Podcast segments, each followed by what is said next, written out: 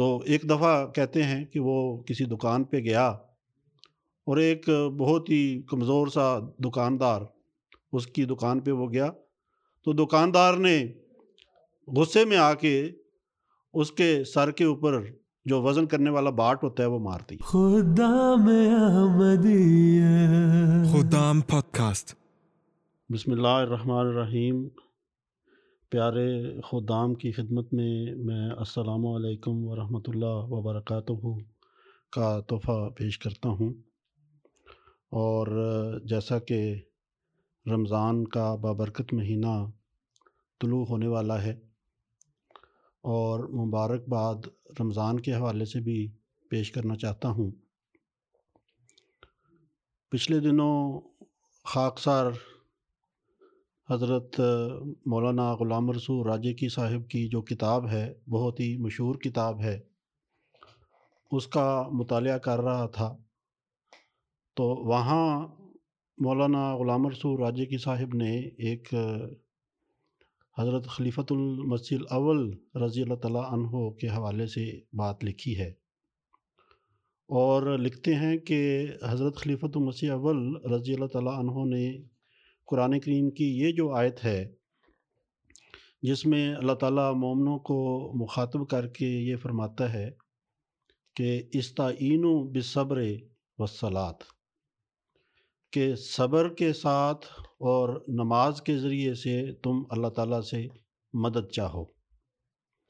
اور آگے یہ ہے کہ ان اللہ ما صابرین کہ اللہ تعالیٰ صبر کرنے والوں کے ساتھ ہے۔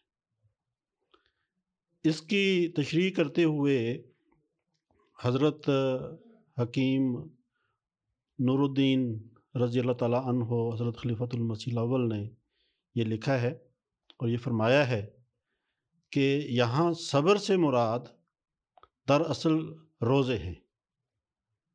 یعنی روزوں کے ذریعے سے اور نماز کے ذریعے سے تم اللہ تعالیٰ کی مدد چاہو۔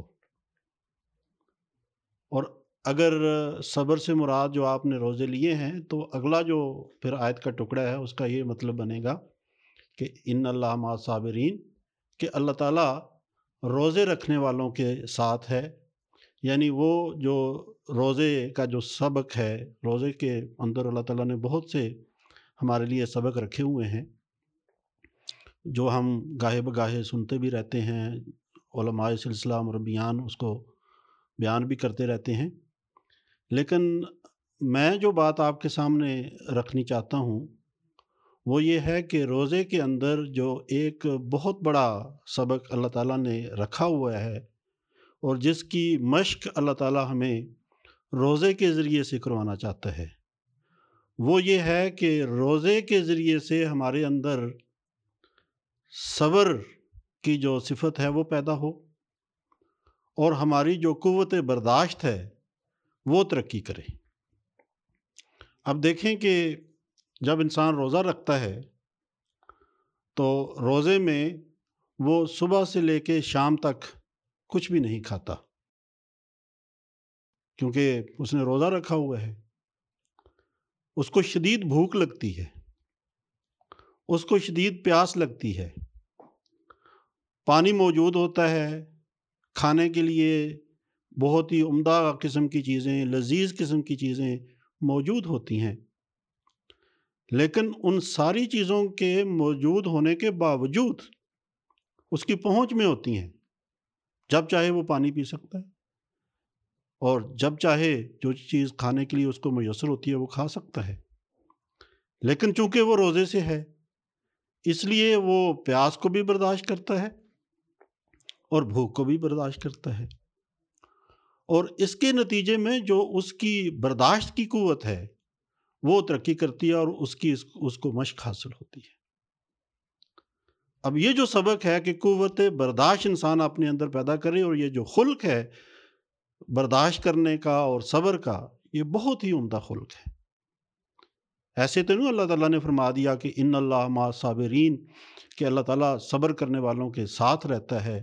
اللہ تعالیٰ کی معیت ان لوگوں کو حاصل ہوتی ہے۔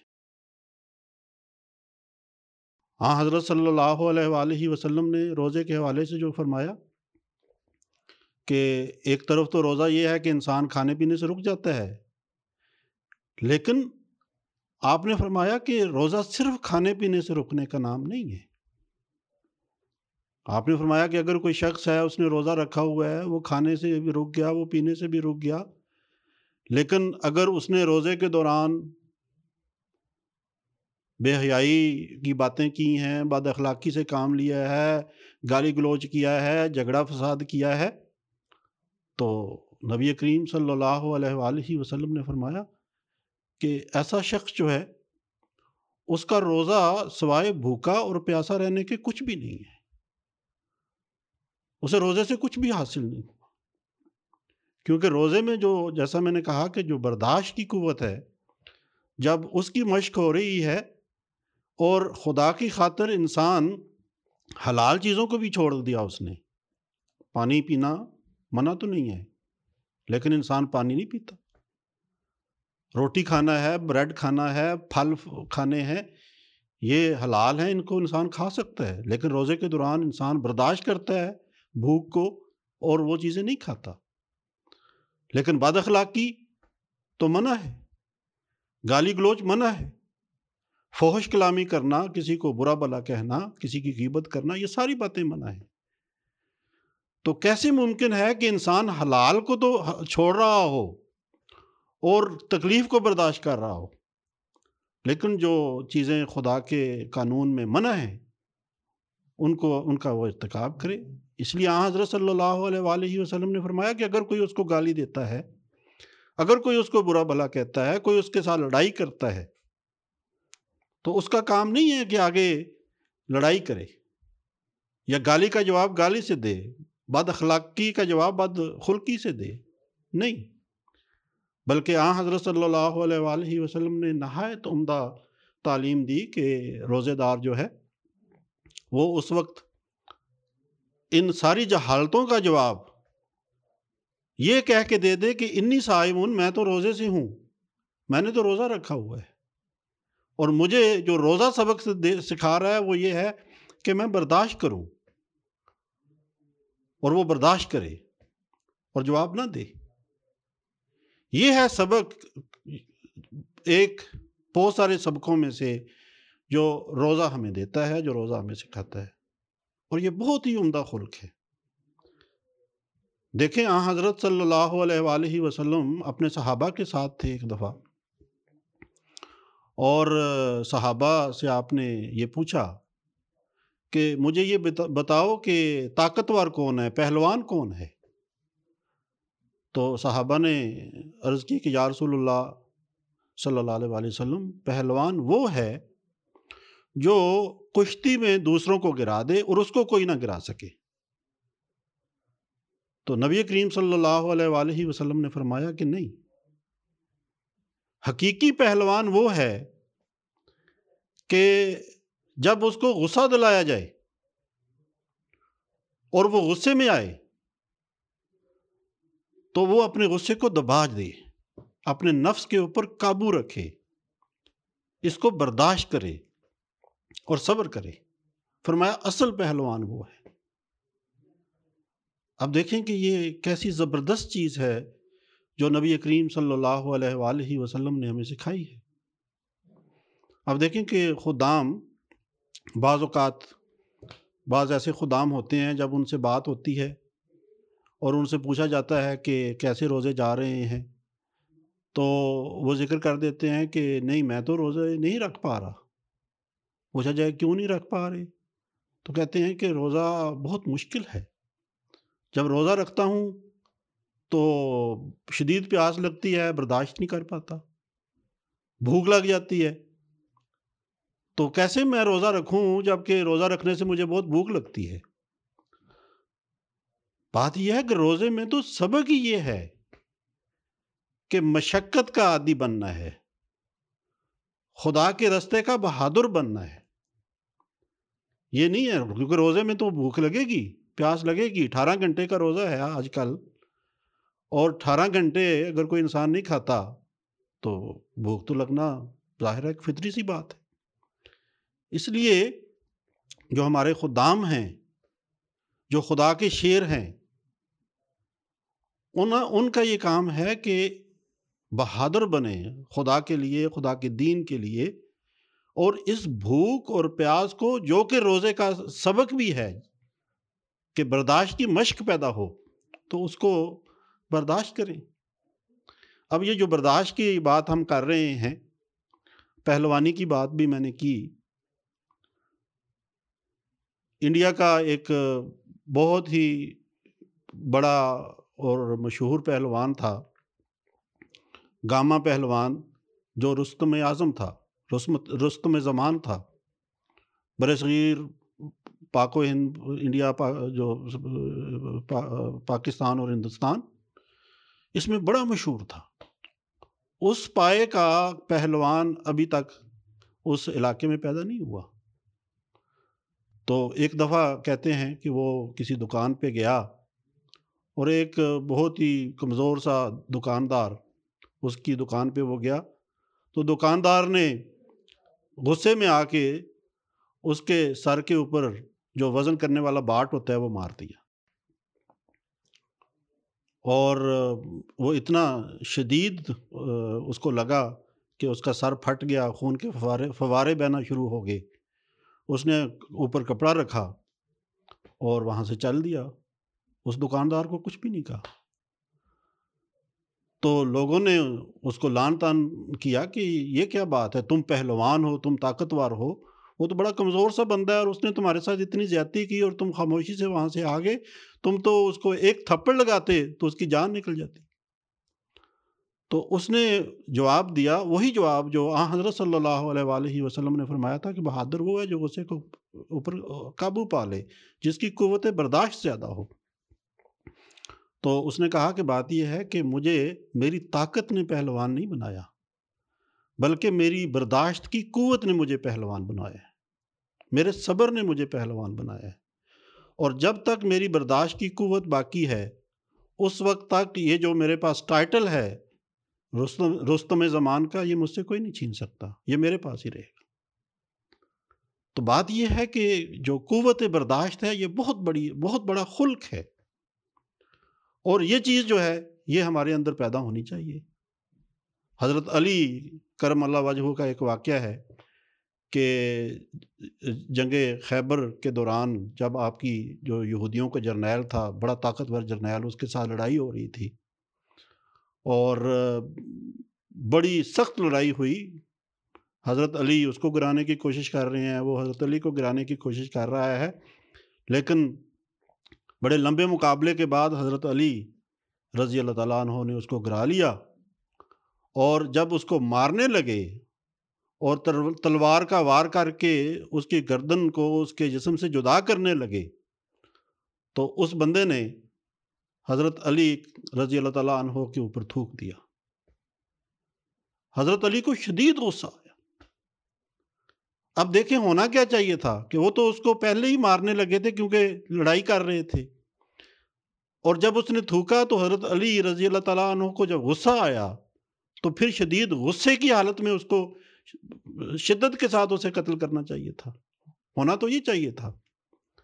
لیکن دیکھیں نمونہ حضرت علی رضی اللہ تعالیٰ عنہ کا کہ حضرت علی رضی اللہ تعالیٰ عنہ چونکہ غصے میں آگے تھے اور آپ کا نفس بیچ میں آ گیا تھا، آپ کی ذات بیچ میں آ گئی تھی، آپ نے اسے چھوڑ دیا اور چھوڑ کے الگ ہو گئے۔ تو پوچھنے والے نے جب پوچھا کہ آپ نے کیوں نہیں اس کو مارا؟ تو انہوں نے کہا کہ چونکہ مجھے غصہ آ گیا تھا، اس لیے اس غصے کو دبانا میرے لیے بہت ضروری تھا۔ اور میں نے اس کو چھوڑ دیا، کیونکہ پہلے میں خدا کی رضا کی خاطر لڑا تھا، اب اگر میں مارتا تو شاید میں اپنے غصے کی وجہ سے اس کو مارتا۔ اس لیے چونکہ میرا غصہ بیچ میں آ گیا تھا، اس لیے میں نے اس کو نہیں مارا۔ اب یہ جو بات ہے، یہ ہے دراصل جو روزے کا سبق ہے اور جو ہمیں کوشش کرنی چاہیے کہ ہم اپنے اندر پیدا کریں۔ کیونکہ اگر یہ ہم چیز ہمارے اندر صبر اور قوت برداشت پیدا ہو جائے، تو بہت سارے جو مسائل ہیں، لڑائی، جھگڑے، بد امنیاں، گھروں کے اندر، معاشرے کے اندر، یہ ساری کی ساری ختم ہو جائیں۔ اور جو صبر کرتا ہے خدا کی خاطر، خدا کے فرشتے اس کا ساتھ دیتے ہیں۔ خدا کے فرشتے اس کے ساتھ ہوتے ہیں۔ یہ وہ بات ہے جو نبی کریم صلی اللہ علیہ وآلہ وسلم نے ہمیں بتائی ہوئی ہے۔ نبی کریم صلی اللہ علیہ وآلہ وسلم ایک دفعہ ایک جگہ پہ موجود تھے۔ وہاں ایک شخص حضرت ابو بکر صدیق رضی اللہ تعالیٰ عنہ کو مسلسل برا بلا کہہ رہا تھا۔ اس نے ایک دفعہ برا بلا کہا تو حضرت ابو بکر صدیق خاموش رہے۔ اس نے دوسری دفعہ کہا تو خاموش رہے۔ اس نے پھر تیسری دفعہ جب کہا تو حضرت ابو بکر صدیق رضی اللہ تعالیٰ عنہ نے جواب دے دیا۔ کیونکہ آپ کا صبر کا پیمانہ لبریز ہو گیا اور آپ کی برداشت سے معاملہ باہر ہوا تو آپ نے جواب دے دیا۔ اس کو جواب دینا شروع کر دیا۔ یعنی اس کی جو وہ باتیں کر رہا تھا اس کے مقابل پہ آپ آ گئے اور اسی طرح کا جواب دینا شروع کیا۔ تو نبی کریم صلی اللہ علیہ وسلم جو وہاں موجود تھے، جب حضرت ابو حضرت ابو بکر صدیق رضی اللہ تعالیٰ عنہ نے جواب دینا شروع کیا تو نبی علیہ وسلم وہاں سے اٹھ کے جانے لگے۔ تو حضرت ابو بکر صدیق رضی اللہ تعالیٰ عنہ نے یہ بات نوٹ کی اور پوچھا کہ یا رسول اللہ آپ ناراض ہو گئے ہیں؟ تو نبی کریم صلی اللہ علیہ وآلہ وسلم نے فرمایا کہ دیکھو، جب وہ تمہیں برا بلا کہہ رہا تھا اور تم خاموش تھے، تو اللہ تعالیٰ نے آسمان سے فرشتہ بھیج دیا تھا جو تمہاری جگہ پہ اس کو جواب دے رہا تھا۔ لیکن جو ہی تم نے جواب دینا شروع کیا اور تمہارا صبر کا پیمانہ لبریز ہو گیا، تو وہاں شیطان آ گیا اور فرشتہ وہاں سے چلا گیا۔ اور جہاں شیطان آ جائے، وہاں میں تو نہیں بیٹھا کرتا۔ اب یہ جو بات ہے، یہ جو واقعہ ہے، اس سے ہمیں یہ بات سمجھ آتی ہے کہ اگر ہم جواب نہیں دیں گے، تو خدا تعالیٰ کے فرشتے ہمارے لیے جواب دیں گے۔ کیونکہ جب بندہ نہیں بولتا جیسے کہ حضرت خلیفۃ مسیح خامد نے ایک دفعہ فرمایا کہ جب بندہ نہیں بولتا تو پھر خدا بولتا ہے۔ اس لیے جو رمضان میں ہمارے لیے سبق ہے، اس سبق کو ہم نے اپنے سامنے رکھنا ہے اور وہ ہے کہ ہم اپنی برداشت کی طاقت کو بڑھائیں مشکل کو برداشت کریں، بھوک کو برداشت کریں، پیاس کو برداشت کریں۔ اور اگر کوئی ہمارے ساتھ بدخلقی کرتا ہے، ہمیں گالیاں دیتا ہے، ہمارے ساتھ فساد کرنا چاہتا ہے، لڑائی کرنا چاہتا ہے، تو ہم صبر کا جو پیمانہ ہے، اس کو ہاتھ سے نہ جانے دیں، اس کو نہ چھوڑیں۔ اور اپنی برداشت کی قوت کو بڑھاتے ہوئے، اگر ہمیں روزے کے نتیجے میں بھوک بھی لگتی ہے، تو بھوک برداشت کرنی ہے ہم نے۔ اور یہی بہادری ہے۔ جو خدا کے لیے، خدا کے دین کے لیے اور اس کے حکموں کے لیے ایک خادم کو دکھانی چاہیے۔ اور یہی وہ تعلیم ہے جس کو حضرت مسیح محدود علیہ والسلام نے زندہ کیا ہے۔ حضرت مسیح محدود علیہ والسلام فرماتے ہیں، بڑی زبردست بات ہے جو آپ نے کی ہے۔ آپ فرماتے ہیں کہ دیکھو، مجھے اپنے نفس کے اوپر قابو ہے۔ خدا نے مجھے یہ طاقت دی ہے کہ مجھے اپنے نفس کے اوپر قابو ہے اور اس نے میرے، مجھے، میرے نفس کو ایسا مسلمان بنایا ہے کہ اگر کوئی شخص سال بھر مجھے گالیاں دیتا رہے، مسلسل ایک سال مجھے گالیاں دیتا رہے، تو آپ نے فرمایا ہے کہ وہ خود ہی شرمندہ ہو جائے گا گالیاں دے دے کے۔ اور یہ بات اس بات کا اقرار کرنے پر مجبور ہو جائے گا کہ وہ مجھے میرے قدم کو ہٹا نہیں سکا، مجھے ہٹا نہیں سکا۔ اب یہ وہ برداشت ہے جو حضرت مسیح معود علیہ والسلام اپنے حوالے سے بیان فرما رہے ہیں کہ اتنا قابو ہے مجھے اپنے نفس کے اوپر اور اپنی ذات کے اوپر، اور اتنی برداشت ہے میرے اندر۔ اسی لیے آپ نے ہمیں یہ تعلیم دی ہے کہ گالیاں سن کے دعا دو، پا کے دکھ آرام دو۔ کبر کی عادت جو دیکھو، تم دکھاؤ انکسار اور اپنے حوالے سے کیا فرماتے ہیں؟ اپنے حوالے سے فرماتے ہیں، گالیاں سن کے دعا دیتا ہوں ان لوگوں کو۔ رحم ہے جوش میں اور غیر گٹھایا گٹھایا ہم نے۔ اللہ تعالیٰ کرے کہ ہم اس رمضان سے جو صبر اور برداشت کا سبق ہے، وہ ہم حاصل کرنے والے ہوں، سیکھنے والے ہوں۔ اللہ تعالیٰ مجھے بھی اور سارے خدام کو، سارے نوجوانوں کو اس کی توفیق عطا فرمائے۔ السلام علیکم ورحمۃ اللہ وبرکاتہ۔